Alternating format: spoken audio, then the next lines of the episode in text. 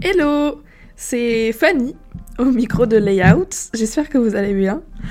Euh, je suis désolée, je reviens après une assez longue pause, j'avoue. Depuis le dernier podcast qui était en juillet, euh, je suis partie en road trip. J'ai été à la plage, j'ai acheté une Switch. Euh, j'ai réfléchi à la suite beaucoup. j'ai passé ma soutenance, j'ai validé mon master et j'ai surtout été au chômage. Je dis ça comme si je l'étais plus, mais je suis encore. Ça fait maintenant quelques mois. Et du coup, c'est le sujet de cet épisode. Pourquoi je suis au chômage? Pourquoi depuis aussi longtemps? Euh, Qu'est-ce que ça fait psychologiquement de se dire que on est au chômage bah, après un bac plus 5 tout simplement?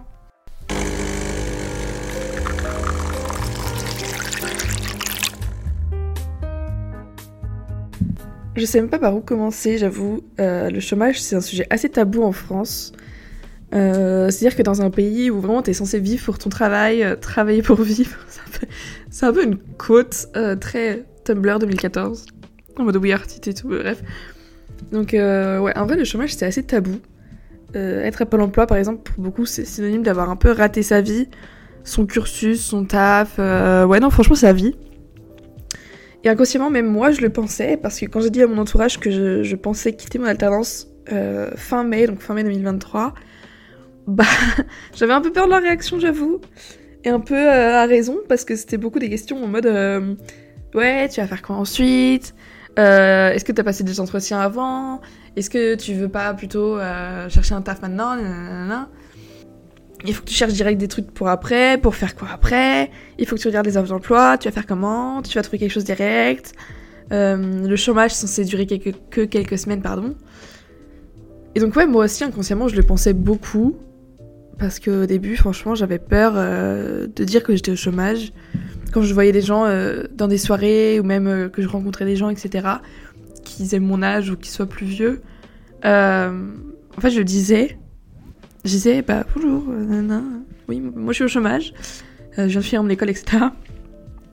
Je disais, mais j'avais une part de moi à l'intérieur qui était beaucoup en mode, oh mon dieu, qu'est-ce que la personne va dire? Genre, qu'est-ce qu'elle va penser? Euh, Comment elle va réagir? Est-ce qu'elle va me voir différemment, etc. Mais au final, quand tu parais sûr de toi, quand t'as derrière, quand t'as une justification en soi de pourquoi t'es au chômage, les gens ils te laissent un peu tranquille en vrai. hein. C'est ça le problème, parce que c'est que j'étais laissée tranquille en fait à partir du moment où je disais, au fait, je tournais un peu le couteau dans la plaie, je sais pas trop comment, comment dire. C'est, j'étais laissée tranquille à partir du moment où je disais que j'avais quitté mon alternance parce que j'avais euh, commencé un burn-out, parce que j'avais un bac plus 5 et que j'avais un peu envie de repos. En fait, non, franchement, c'est vraiment le burn-out. Genre, le mot burn-out, les gens ils te regardent en mode d'accord. Sauf que, étant donné que j'ai pas considéré que ce que j'ai fait c'était un burn-out, bah les gens. euh, Enfin, je disais pas, tu vois, je disais des trucs en mode euh, ouais, ça à cause. Je sais plus ce que je disais, je disais pas santé mentale, je disais juste ça allait pas. Euh, je me suis mise en arrêt. Ah, c'est ça, je me suis mise en arrêt. Et les gens, quand tu dis le mot je me suis mise en arrêt, ils te regardent un peu en mode Ah, d'accord, désolé. Et bref, à raison des fois, mais là c'était un peu. Vas-y quoi, genre. euh, Je disais un peu ça comme si. euh, Je savais qu'après ça ils allaient me laisser tranquille, tu vois. Et c'est un peu la nature humaine quand même de fouiller, genre de poser des questions et d'arrêter que quand la réponse est satisfaite ou alors être même mal à l'aise. Et là du coup c'était vraiment le cas. Mais euh, quand même le fait de sortir des justifications comme ça pour que les gens te laissent tranquille, flemme. Flemme de ouf, c'est pas leurs affaires genre. Mais, mais je sais pas, euh, quand t'es au chômage, ouais, tu dois beaucoup justifier. Tu dois beaucoup justifier, c'est ça. Mais bon, voilà quoi. C'est la vie, tu dois justifier pour tout. Toutes ces... Ouais, toute cette idéation en fait autour du chômage, genre euh, que le fait que c'était pas dingue, euh, qu'il fallait absolument pas être dedans, ben moi j'ai pas réussi à m'en- à m'en détacher avant bien deux mois. C'est-à-dire que déjà en juin, juillet, dans ma tête, le principal truc dont il fallait que je me charge, c'était littéralement l'école. Parce que j'avais encore des cours jusqu'au 19 juillet et ensuite mon mémoire à rendre. Et après, c'était le vide total dans ma tête. Euh, dans le sens où je savais pas ce que je faisais. J'avais pas de vacances de prévu, pas de voyage de prévu. Je. Pardon. je savais pas. Je savais pas quoi faire. J'avais pas honte, mais en fait, je disais pour me justifier parce que, que j'étais au chômage parce que bah, j'étais au chômage, en fait, j'avais pas de travail, mais que t'inquiète, je fais pas rien, je suis toujours à l'école, etc. Et ça, j'ai dû beaucoup, beaucoup en parler avec ma psy pour enlever cette idée de la tête. Euh, l'idée que, bah, il faut pas avoir honte, en fait. Faut pas toujours se justifier. Si t'as pas envie d'en parler, t'en parles pas. Tu dois rien à personne, t'es au chômage, bah en soi c'est ton problème, tu vois. C'est ta vie. Euh... c'est encore un peu Tumblr 2014. Mais tu fais ta vie comme t'en as envie, en soi. Et moi, ce dont j'avais envie après 5 ans d'études, c'était de rien faire pendant un petit bout de temps. Et un truc qui m'a dit ma psy qui m'a un peu marqué, c'est que euh, bah s'il y a des aides en France, c'est bien pour s'en servir. C'est très c'est très opportuniste cette phrase là. Mais elle m'a dit ça et j'étais en mode You're right, c'est vrai. Si euh, on m'a dit bah ok t'as 12 mois de Pôle Emploi, t'as 12 mois de location, bah tu peux les prendre. Si je veux faire, faire play avec Pôle Emploi, bah t'as rien à te reprocher en fait. C'est pas comme si je profitais du système et que je fraudais. Pas du tout. J'ai cotisé. En alternance, tu cotises. T'as le droit au chômage après. Ça fait super profiter ce que je dis. Mais c'est vrai, genre tu cotises, de, t'as le droit d'avoir ça, tu vois. Et même si euh, ça, ça le problème ça, c'était qu'il y a quand j'étais en alternance, étant donné que j'étais en full télétravail, il y a beaucoup de gens qui considéraient que je travaillais pas, euh, qui m'ont dit ouais mais t'as été en vacances pendant deux ans, etc. Bah non, non, enfin, je sais pas, non. j'ai cotisé comme tout le monde et j'ai le droit d'avoir ça comme tout le monde. C'est, en fait, en quelque sorte, c'est un peu le chômage de 5 ans d'études que je prends. Et pas que le chômage de 2 ans d'alternance, je sais pas trop. Mais, euh, ouais, je sais pas. Il y a pas l'emploi, quoi. Il y a, je sais pas comment ça s'appelait avant la NPE. En fait, ça existe depuis tellement longtemps, mais je sais pas, les gens, ils ont une image très négative de Pôle emploi. Après, a raison, hein. Il y en a, voilà. Ça existe, les gens qui profitent de Pôle emploi, mais voilà, quoi. Et après tout ça, euh, après euh, beaucoup d'argent dépensé chez la psy, j'en parlerai de ça aussi. Oh, la psy, il faut en parler. C'est voilà, bref. J'ai commencé à avoir le chômage littéralement partout. En fait, quand la période des alternances, elle a été terminée genre euh, juillet, septembre.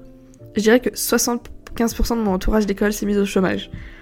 C'est-à-dire que les CDI direct après la fin de l'école, c'est quand même assez rare.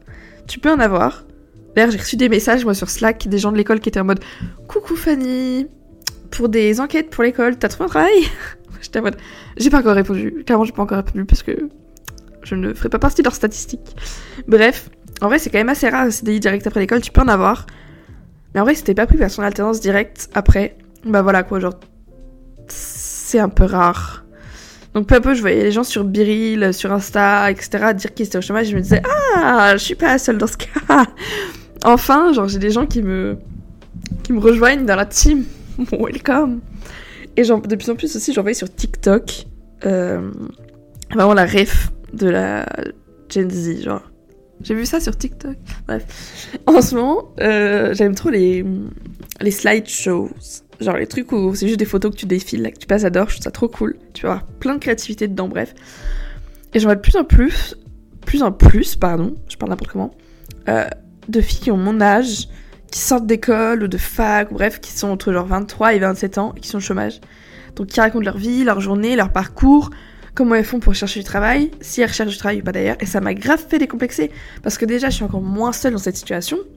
En plus, c'est des meufs lambda, excusez-moi, mais c'est des filles comme tout le monde en fait. Des filles qui ont réussi à passer outre de ce que disent les gens. Et les gens sur TikTok en plus. Et qui en tirent le meilleur, qui en font du contenu, qui ont de la visibilité et tout. Bref, j'adore. Mais je me dis, en fait, c'est vrai que quand t'es au chômage, il n'y a pas que le chômage dans la vie. Tu peux très bien faire des projets à côté. Tu peux très bien euh, augmenter tes, qualités, augmenter tes, comment dire, tes compétences. Tu peux très bien te lancer dans d'autres choses, faire d'autres formations, etc. Il n'y a pas que le chômage, tu vois. Genre, le chômage, ça définit pas une personne. Ça qui est triste, c'est que les gens. En fait, j'ai l'impression que le chômage, en ce moment, ça me définit énormément. Et que. Là, j'ai l'impression que je vous parle comme un si, mais c'est vrai. J'ai l'impression que le chômage, c'est ce qui me définit que en fait les gens quand je leur dis que je suis au chômage, c'est un peu ça qui reste dans leurs esprits. C'est pas ah bah c'est Fanny, euh, elle a 23 ans, elle aime ça dans la vie, elle s'habille comme ça, son rire il est comme ça, euh, ses musiques préférées c'est ça. Non, c'est ouais c'est Fanny. Bonjour, je suis au chômage. J'arrive pas à dire autre chose parce que j'ai l'impression que les gens me voient comme ça, me voient comme la fille qui sort d'école et qui n'a pas de taf. Après, euh, c'est aussi à moi, tu vois, de faire en sorte que les gens me voient pas comme ça. C'est à moi de me mettre en avant. C'est à moi d'aller vers les gens et de leur dire que mon rire il est comme ça, ou que mon film préféré c'est ça et tout. Mais je sais pas, c'est trop galère en fait de se dire ça. Quand, quand, quand les gens, la première question qu'ils te posent en te connaissant et en sachant que t'es au chômage, c'est est-ce que tu cherches un taf? Est-ce que t'as trouvé? Au bout d'un moment, ça te rentre dans la tête que toi, Fanny, ou toi, euh, Pierre-Paul Jacques, là, et bah ton premier truc, c'est le chômage, tu vois. Je sais très bien que le chômage, c'est pas tout dans la vie. Je sais bien, j'ai pas envie d'y rester pendant toute ma vie. Euh, là, on est en automne, quand j'écris ce podcast, et là, j'ai un rendez-vous avec ma conseillère dans genre deux jours. Je suis pas la maline, tu vois. En fait, le truc qui m'angoisse le plus par rapport au chômage, c'est les rendez-vous. En fait, le fait de devoir rendre des comptes, ça me stresse parce que je suis tellement la reine de la procrastination. Putain, ça aussi, il faudrait en parler de la procrastination. Que j'en peux plus, en fait, à chaque fois. Et que, vu que les deadlines me font travailler à fond juste avant, et bah quand je sais que j'ai un rendez-vous de, de, de Pôle emploi quelques jours après, je tryhard, mon frère. Je tryhard. Je réponds à des offres d'emploi, euh, je scroll sur Hello Work, Wake Up the Jungle, Indeed, Pôle emploi, LinkedIn, Google Jobs. Et je me dis, c'est sûr, je vais trouver quelque chose, je vais avoir quelque chose à lui dire. Mais bref, euh, quand je fais ça, je me sens mieux. Mais ça me stresse, ça me stresse à un point. Et ouais, voilà, c'est stressant. Et même si je sais que après le chômage il y a quelque chose, bah moi je connais, je le connais pas en fait, ce quelque chose là. Euh, c'est trop triste, mais je sais absolument pas quoi faire de ma vie. Je sais absolument pas quoi choisir comme métier. Est-ce que j'ai envie de faire de l'UX Est-ce que j'aurais pas tout simplement envie de suivre l'envie que j'ai depuis des années, les envies et d'être barista ou secrétaire médical? Parce que premier degré, tous ces deux métiers-là, je me verrais vraiment dedans. Mais je saute pas le pas. Je sais pas pourquoi. Parce qu'en fait, dans ma tête, j'ai fait 5 ans d'études et je les ai pas fait dans le vent. Sauf que c'est difficile de se lancer dans le monde du travail euh, quand t'as pas fait un cursus simple qui suivait une direction concrète. C'est-à-dire quand tu commences en L1 en voulant être journaliste et que t'es diplômé de l'ESJ de Lille 5 ans après, c'est facile de se dire que t'es journaliste, tu vois. Quand tu commences en première année de médecine et que tu termines oncologue, c'est easy aussi de continuer dans cette voie-là. Et de dire, ok, oui, je suis oncologue. Mais perso, j'ai un énorme syndrome de l'imposteur parce que j'arrive pas à me dire qu'il y a un domaine où j'excelle plus que, que quelqu'un d'autre en fait. Un domaine parce que. Pardon, un domaine dans lequel je suis assez qualifiée pour en faire mon métier. Et aller jusqu'à postuler dans des entreprises en leur disant Bah si, regarde-moi, je suis designer, t'inquiète. En fait, j'ai tellement touché à tout, j'ai tellement fait tellement de choses, j'ai tellement été dans des, été dans des cursus tellement vastes que j'ai pas l'impression d'être d'être dans quelque chose précisément, tu vois. J'ai beaucoup de compétences, mais j'ai l'impression que j'en ai pas assez dans un seul domaine pour postuler à un seul métier. Et là, c'est ça le problème. Ça le gros problème de ma tête. Et cette sensation, elle est super décuplée par le fait que quand tu cherches un travail dans ce domaine, dans l'UX design, t'as pas l'impression de chercher que dans l'UX design. C'est-à-dire que personne comprend exactement ce que tu cherches. Déjà, il y a plein de métiers qui sont en mode web designer, comme si on était encore en 2014, et que du coup, c'est trop difficile de les trouver. Bref, Là, je parle un peu comme si en mode euh, j'allais jamais sur mon ordi, En vrai, c'est chiant parce qu'on te demande d'avoir des compétences euh, en 3D, en graphisme, en audiovisuel. Tellement j'ai vu des annonces avec marqué cinéma 4D. Là, c'était une pause très longue parce que je, je me dis, mais, mais pourquoi? Genre, qu'est-ce que vous voulez? Même sur les. Sur Pôle emploi, des savoir-faire, des savoir-être et tout, ils recherchent des trucs comme ça. En fait, il n'y a même pas une fiche UX designer. Ah, là, je parle dans un problème tout autre. C'est même plus le problème du chômage, c'est le problème de quand t'es UX designer, t'as pas le. C'est tellement pas un métier commun et c'est tellement pas un métier qui est popularisé comme infirmière où là t'as des savoirs qui sont définis.